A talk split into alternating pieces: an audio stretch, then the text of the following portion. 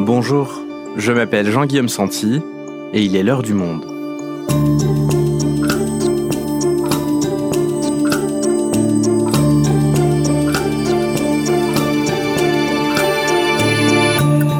Aujourd'hui, c'est un état modifié de conscience qui suscite un intérêt croissant de la part de la communauté scientifique. Il s'agit de la transe, une pratique ancestrale présente dans de très nombreuses cultures et qui est désormais étudiée dans les laboratoires. Alors, comment l'état de transe modifie-t-il l'activité cérébrale?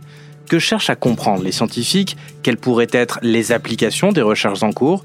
Annick Cogent est grande reporter au Monde. Elle signe une longue enquête sur les étranges pouvoirs de la transe et elle a même participé à un stage d'initiation. Elle nous raconte. Quand la science s'intéresse au pouvoir de la transe, un épisode produit par Clément Baudet, réalisation Amandine Robillard. Corinne est née en 1961 et très vite, elle consacre sa vie à la musique. Après des études de piano et de composition, elle devient ethnomusicienne. Elle élabore une méthode de solfège et ouvre une école de musique à Cannes qu'elle dirige pendant 15 ans. À la fin des années 90, sa compagne décède d'une longue maladie et Corinne se retrouve seule, obsédée par ce deuil impossible. Alors, elle s'exile à Londres, où elle compose notamment de la musique pour des documentaires de la BBC, la radio publique britannique. En 2001, avec ses micros en bandoulière, elle part en Mongolie pour enregistrer des cérémonies chamaniques. Et sous la yourte, au son du tambour que commence à manier le chaman, Corinne se met à trembler. J'ai senti mon corps euh, faire des soubresauts, mes mains se mettre à battre euh, et à faire des gestes dont j'avais conscience, mais que je ne pouvais absolument plus contrôler. C'était assez terrifiant comme expérience d'ailleurs. Ça m'a fait très peur. Je me suis mise à pousser des cris aussi. Euh, j'ai senti que je devenais un loup. J'ai senti euh, qu'il y avait une porte quelque part dans le son que j'ai eu envie d'aller traverser. Et on m'a secoué euh, tellement fort. Le chaman m'a envoyé des coups de poing dans l'estomac. C'est l'ami mongol qui m'avait accompagné et qui m'a raconté tout ça après. Et le chaman m'a dit bon bah si tu entres dans cet état-là en écoutant le son d'un tambour, c'est que tu es chaman parce que normalement les gens n'ont pas d'effet particulier. Ils n'entrent pas en transe en tout cas.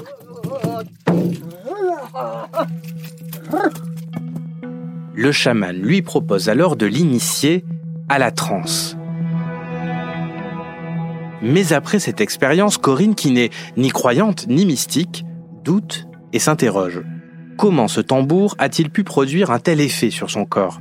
Comment expliquer cette perte de contrôle alors qu'elle n'a pris aucun psychotrope? Pendant huit ans, Corinne revient régulièrement en Mongolie pour tenter de comprendre. Elle est peu à peu initiée à cette pratique ancestrale par une chamane éleveuse de rennes. Chamboulée dans ses certitudes, elle apprend à maîtriser la transe et ses pouvoirs la fascinent. Mais Corinne reste rationnelle. Elle veut savoir comment tout cela est possible, comment expliquer les effets de cet état de conscience modifié. La première femme occidentale initiée à la transe mongole va alors se tourner vers des scientifiques. Parce que j'avais vraiment envie de comprendre ce qui se passait. Pourquoi j'avais plus de force que dans un état normal? Pourquoi je ressentais pas la douleur? Pourquoi Pourquoi Pourquoi? On a fait un électroencéphalogramme de mon cerveau euh, à l'état de repos, et puis après avec une transe. Mon cerveau était tout à fait sain, aucune pathologie, mais en revanche, pendant la transe, le cerveau était beaucoup, beaucoup, beaucoup modifié. Et c'est la première fois au monde que le cerveau en transe est observé scientifiquement. Depuis, Corinne Sombrin collabore avec une équipe internationale de chercheurs qui étudie les modifications du cerveau induites par la transe et ses potentialités. Un état de conscience modifié qui interroge la science et semble repousser les limites de nos connaissances.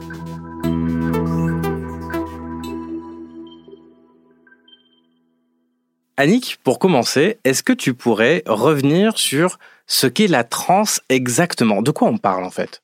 Écoute, c'est un état modifié de conscience qui existe dans les pratiques ancestrales de très nombreuses cultures. Les chamans existent en Amazonie, en Mongolie, euh, c'est aussi présent dans le soufisme. Enfin, c'est une pratique qui est liée, on va dire, à la spiritualité. À travers la pratique de la transe, le chaman a accès à, comment dire, à un autre degré de sensibilité et de conscience.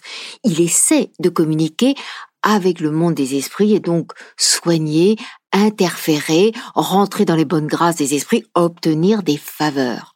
D'accord, donc c'est quelque chose euh, d'uniquement mystique qui concerne la religion? Ah non, non, non. En tout cas, c'est pas du tout ce que veut Corinne Sombra. Elle, elle refuse le mystère. Elle est cartésienne, elle a les pieds bien ancrés sur la terre. Elle veut comprendre. Et donc, elle a adopté tout de suite une approche scientifique. Et donc, elle a cofondé, il y a quelques années, l'Institut Transsciences, qui regroupe maintenant 150 chercheurs et cliniciens de différentes disciplines, des mathématiciens, des, des physiciens, des neuroscientifiques, des psychologues, des psychiatres, etc. Elle est incroyable son histoire et elle avait été adaptée en film il y a quelques années d'ailleurs, c'est ça? Mais oui, c'est le film de Fabienne Berthaud qui a été tourné en Mongolie, aux confins de la Sibérie. Ça s'appelle Un monde plus grand, c'est avec l'actrice Cécile de France. Et Cécile de France a été initiée elle-même à la transe par Corinne Sombrin. Corinne Sombrin, elle s'est rendue en Mongolie, elle est allée voir les scientifiques à son retour pour comprendre cet état de conscience modifié, et elle a donc joué les cobayes en quelque sorte. Alors comment est-ce qu'elle a travaillé avec eux? Alors la première étape, c'était d'apprendre à auto-induire cet état-là. Parce qu'évidemment, quand elle est allée voir les scientifiques, qu'elle a demandé à, à ce qu'on fasse différents examens de son cerveau, ils ont tous dit, ah ben non, venez pas avec euh, l'énorme tambour euh, qu'il provoque ces effets-là. Donc ça a été un long travail d'auto-induction de la transe sans le tambour, par de leur concentration en se rappelant l'effet que faisait le son du tambour dans son cerveau. C'est ce qu'on appelle donc la transe cognitive auto-induite. Ensuite, il a fallu faire des observations par électroencéphalogramme avec un bonnet muni d'électrodes connectées à un ordinateur. Et puis il fallait aussi faire, il y a eu des IRM, il y a eu toute une batterie d'examens auxquels elle s'est pliée euh, très volontiers. Mais pour que les études avancent, il fallait évidemment qu'il y ait d'autres cohortes de cobayes d'une certaine façon. Il fallait pas qu'elle soit seule. Et donc elle s'est mise à initier d'autres personnes qui se portaient volontaires pour faire avancer la recherche. Donc elle initie d'autres volontaires et c'est dans ce cadre-là, toi, que tu as pu participer à une initiation avec elle. Tu as essayé donc de rentrer en transe. Oui, on peut dire ça. J'ai eu la chance de pouvoir participer en, mai-juin dernier à une formation. Ça se passe sur deux week-ends, espacés de 15 jours. Et c'est une initiation qui est uniquement proposée à des thérapeutes. Mais alors, quel était le, profil des participants? Alors, on était une vingtaine de personnes. Il y avait euh, une psychiatre de Toulon, une, une femme médecin des armées, une femme kiné, deux femmes qui travaillaient en soins palliatifs. Il y avait un garçon polytraumatisé suite à un accident de deltaplane, je crois, une directrice d'études au CNRS qui était elle, paralysée en chaise roulante. C'était pas des fantaisistes, c'était pas des mystiques. Et alors concrètement, Annick, comment ça se passe cette euh, initiation? Comment est-ce qu'on vous fait rentrer en transe ou comment est-ce qu'on essaye en tout cas? Alors écoute, ça se passe dans une grande salle insonorisée à Pantin, dans la banlieue parisienne on est tous allongés, avec des enceintes disposées au coin de la pièce. Corinne a développé de toute façon un protocole extrêmement précis. Elle a travaillé avec un ingénieur et elle a préparé des enregistrements, c'est-à-dire des boucles sonores qui seront un outil pour provoquer la transe. Et donc, tous allongés, on va écouter ces boucles sonores. Vous êtes allongés et on vous passe des, des sons, des boucles sonores, pourquoi? En fait, ce sont des sons qui ont été numérisés, qu'elle a travaillé avec un ingénieur et qui reproduisent les sons du tambour ou une rythmique très particulière qu'elle a elle-même étudiée. N'oubliez pas quand même qu'elle était musicienne et qui sont aussi faits à partir d'enregistrements de ses propres trans dans laquelle elle reproduit des sons d'animaux. C'est-à-dire qu'on peut entendre des hurlements de loups, des cris de chouettes. On a l'impression d'être dans une jungle. J'avais l'impression d'entendre effectivement parfois du tam-tam, sifflements, on entend des sons très étranges, les fais très très mal, et c'est comme des sons qui viendraient d'un autre monde et d'une autre époque. Cette boucle sonore qu'elle n'a cessé de mettre au point est extrêmement puissante. Elle l'a d'abord expérimentée avec des étudiants des Beaux-Arts de Nantes la première fois. Les résultats ont été convaincants puisque 90% des gens sont rentrés en transe et elle n'a cessé depuis de la perfectionner, effectivement, c'est un effet euh, très puissant. Donc vous êtes allongé dans une grande pièce, cette boucle sonore est diffusée dans la pièce. Qu'est-ce que tu observes? Comment réagissent les gens autour de toi? Alors j'avais les yeux fermés, évidemment, j'étais moi-même concentrée et j'ai très vite, j'entends les bruits des gens qui réagissent. Je sens que mes voisins, mes voisines commencent à bouger, se mouvoir assez vite.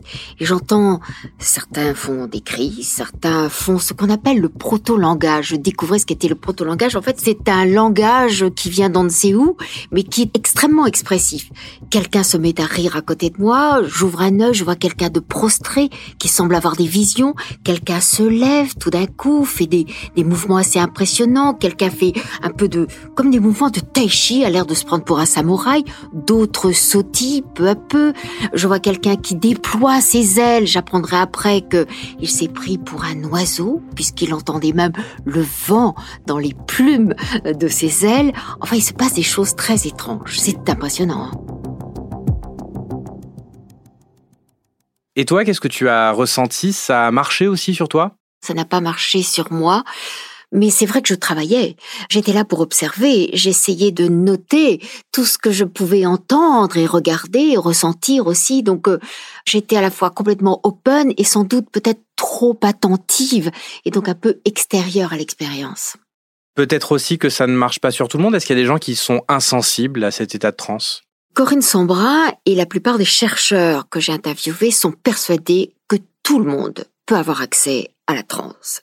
Ça peut prendre du temps pour certains. Le caméraman qui suit Corinne depuis de nombreuses années m'a dit que ça, il lui avait fallu trois ans pour y arriver, donc il m'encourageait. Mais c'est vrai que maintenant il a des trans régulières et, et que ça dit-il en tout cas, profondément modifié sa vie. Et après cette première expérience de transe, alors Comment se passe la suite de l'initiation? Dès le deuxième jour, en fait, on apprend, Corinne nous apprend à auto-induire la transe sans les boucles sonores. Cette fois-ci, il faut absolument qu'on puisse le faire chez nous.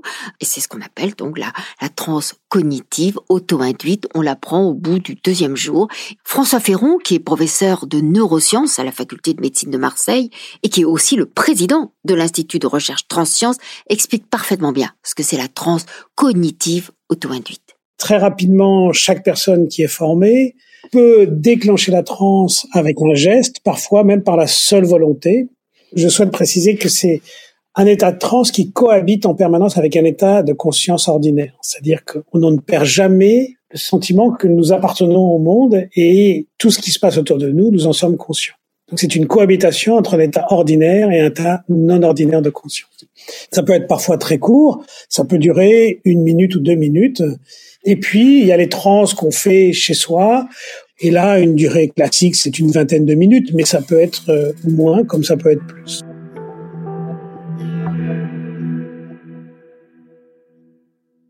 Et quels sont les effets ressentis par les personnes quand elles sont en transe? Oh ben, Il y a plusieurs observations. En tout cas, on peut dire qu'il y a une perception atténuée de la douleur, un sentiment de force décuplé, une étrange perception du temps, on sait plus très bien où on est et combien de temps ça a duré. Et je dirais, il y a vraiment, et tous le disent, une sensation de bien-être après la transe. François Ferron explique très bien son expérience. Il a été récemment formé par Corinne et peut très bien raconter comment ça se passe.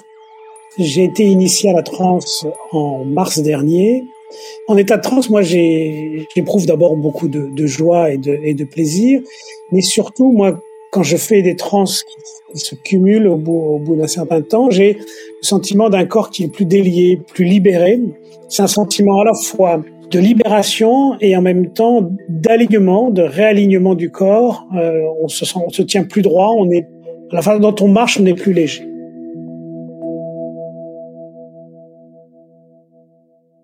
Bon, alors pour tout avouer, Annick, moi je suis plutôt euh, sceptique, très cartésien comme garçon, et ce que raconte euh, Corinne Sombrin et ton récit, Annick, me semble assez euh, mystique. Et j'imagine que certains auditeurs doivent se dire, mais qu'est-ce que c'est que cette histoire? Alors, si on revient sur les observations scientifiques réalisées sur le cerveau en état de transe, qu'est-ce qu'on observe concrètement? Bah, c'est ça qui est intéressant, parce que moi non plus, je suis pas mystique, moi aussi, je suis très cartésienne. Alors, premières observations, elles ont été menées à Edmonton, il y a plus de dix ans de cela déjà, par un, grand professeur, euh, qui est le professeur Pierre-Flore Henry. C'est un prof de psychiatrie clinique et directeur du centre de recherche du principal hôpital d'Alberta. Il a fait des électroencéphalogrammes avant pendant et après une séance de transe de Corinne, avec de nombreux autres experts d'ailleurs. Première conclusion, son cerveau est parfaitement sain et son état de transe modifie bien l'activité cérébrale. Donc c'est pas qu'une théâtralisation, comme on, l'entend penser les, les anthropologues, par exemple, qui se penchaient sur ce phénomène. Donc on a observé le cerveau en état de transe, l'activité est bien modifiée, alors de quelle manière? On observe notamment un changement de prédominance des deux hémisphères du cerveau. En état normal, c'est l'hémisphère gauche, c'est-à-dire c'est celui de l'intelligence analytique qui domine. En état de transe s'opère une sorte de glissement. L'hémisphère droit prend le dessus, avec l'expression d'une intelligence perceptive, intuitive, je dirais plus animale au fond. Et ça fait penser d'ailleurs à d'autres états de conscience modifiés qui ont été observés par IRM, etc., comme euh, l'hypnose ou comme la méditation. Euh, qu'est-ce que la transe a de différent exactement? C'est exactement ce qu'on est en train d'étudier, euh, comparé à l'hypnose et les méditations qui ont fait l'objet d'études, mais là, pour le coup, depuis des décennies, on n'en est qu'au début de la recherche concernant la transe. Et les scientifiques ont besoin de temps, de données pour comprendre tout cela. Il y a plusieurs recherches qui sont en cours actuellement en fonction de plusieurs hypothèses qui sont toutes passionnantes. Le temps est en partie distordu pendant une transe. C'est-à-dire qu'on a tendance à considérer que le temps est plus court qu'il n'est en réalité. Et c'est d'ailleurs ce que nous expliquait à nouveau François Ferron c'est ça qui m'a amené à vouloir comprendre euh, sur le plan scientifique ce qui se passait véritablement dans notre cerveau, mais au-delà du cerveau, dans le corps, parce que je suis intimement persuadé que la transe agit évidemment, comme on l'a montré, sur notre activité cérébrale, mais qu'elle agit également sur l'ensemble de notre métabolisme. C'est une des expériences que je souhaite mener euh, dans les mois qui viennent, c'est d'aller mesurer dans le sang de gens qui, avant la transe et après la transe, et voir comment certains, on va dire, métabolites qui sont perturbés, eh bien, sont éventuellement corrigés par la transe. Ce qui est intéressant, c'est qu'actuellement, Audrey Van de Nuise et Olivia Gossery, toutes deux neuropsychologues et chercheuses à l'hôpital et à l'université de Liège en Belgique, mènent une autre étude en oncologie. Et là, c'est très passionnant parce que il y a trois groupes de patients qui sont formés aux différentes techniques de conscience modifiée, l'hypnose, la méditation et la transe cognitive auto-induite. On va pouvoir les comparer, comparer les effets, et c'est une première mondiale. Cette étude, elle euh, concerne des patients qui ont un cancer. Donc on a ici le protocole va inclure 40 patients par groupe. Donc 40 en hypnose, 40 en transe et 40 en méditation avec, comme c'est une étude, un suivi régulier, une série de questionnaires avant les apprentissages, combinés à un enregistrement de leur électroencéphalogramme pour voir comment le fonctionnement du cerveau évolue. Cette étude, elle vise à s'intéresser aux effets bénéfiques de ces états de conscience modifiés, trans, hypnose ou méditation, particulièrement au niveau de la perception de la douleur, au niveau de la fatigue et des insomnies, au niveau des troubles cognitifs que les patients peuvent ressentir, donc difficultés de mémoire, de concentration, et au niveau de différentes variables émotionnelles comme la dépression et l'anxiété. Alors évidemment, euh, faut rester prudent. On attend les publications scientifiques et les deux neuropsychologues dont on vient de parler sont en train d'écrire justement leurs observations. Mais ce qu'il y a de sûr, c'est que les effets de la transe pourraient avoir des applications dans différents domaines, dans le soin, évidemment, la santé, mais aussi le bien-être, ça c'est fondamental et ça tous le disent, et aussi la créativité. De nombreux artistes sont passionnés par cette euh, nouvelle discipline. Donc les recherches sont en cours, tu viens de nous le dire, on va attendre la publication des résultats, mais est-ce que tu as pu euh, recueillir des, témoignages de, patients peut-être qui utilisent la transe dans leur vie euh, quotidienne, dans des moments difficiles comme des cancers par exemple? Oui, bien sûr, j'en ai rencontré plusieurs. Euh, c'est hors cadre des études en cours. Alors, par exemple, il y a l'histoire de Séverine. Ça, ça m'a beaucoup frappé. C'est une femme de 44 ans qui a subi un cancer des poumons agressif qui suit encore actuellement un, traitement de chimiothérapie très ciblé, qui était volontaire pour une première formation à la transe en juin. Et dès la première transe, elle a ressenti quelque chose recirculer dans tout son corps. Et elle a éprouvé, me dit-elle, de la joie. Et c'était très nouveau pour elle parce qu'elle n'avait pas ri depuis, depuis dix mois. Et puis Séverine a continué à pratiquer. Et c'est elle qui me le dit, cela donne une nouvelle perspective dans ma vie. Sachant que j'ai cette ressource en moi, je peux désormais faire face. Puis il y avait l'histoire de Lina. Lina, 51 ans, qui a eu un cancer du sein en rémission. Son témoignage est, presque similaire. C'était un sentiment de transformation. Et c'est très important. C'est ce qu'on répète beaucoup d'ailleurs dans les stages de trans. Il y a une réparation et une transformation. Ce que me disent les gens et ce qui m'a toujours frappé, c'est que tous disent le monde est plus grand plus d'intuition, plus de sensations, un accès à d'autres zones qu'il est difficile de définir.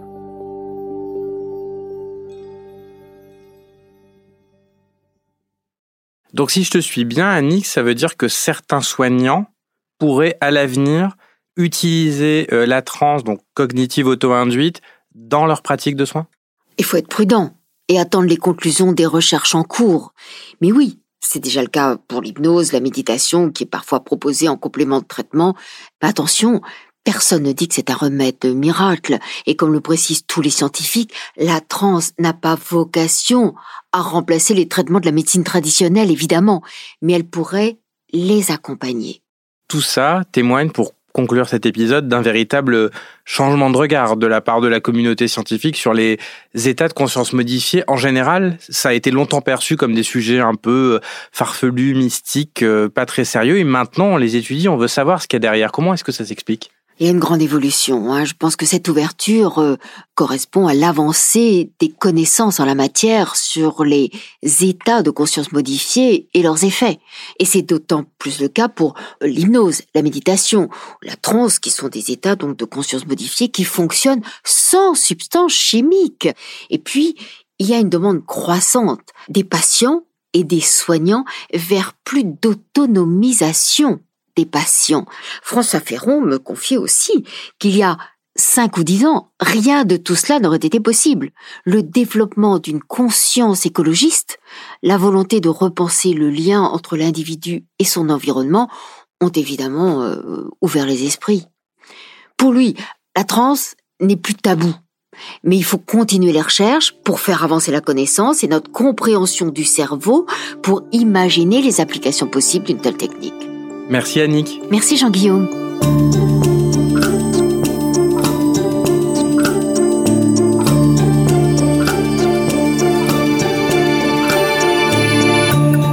Si vous souhaitez en savoir plus sur le sujet, vous pouvez aller lire l'article d'Annick Cogent en allant vous abonner sur notre site lemonde.fr. C'est la fin de l'heure du monde, le podcast quotidien d'actualité proposé par le journal Le Monde et Spotify. Pour ne rater aucun épisode, vous pouvez vous abonner gratuitement au podcast sur Spotify ou nous retrouver chaque jour sur le site et l'application lemonde.fr. Si vous avez des remarques, suggestions, critiques, n'hésitez pas à nous envoyer un email à l'heure du monde L'heure du monde est publiée tous les matins du lundi au vendredi. On se retrouve donc très vite. À bientôt.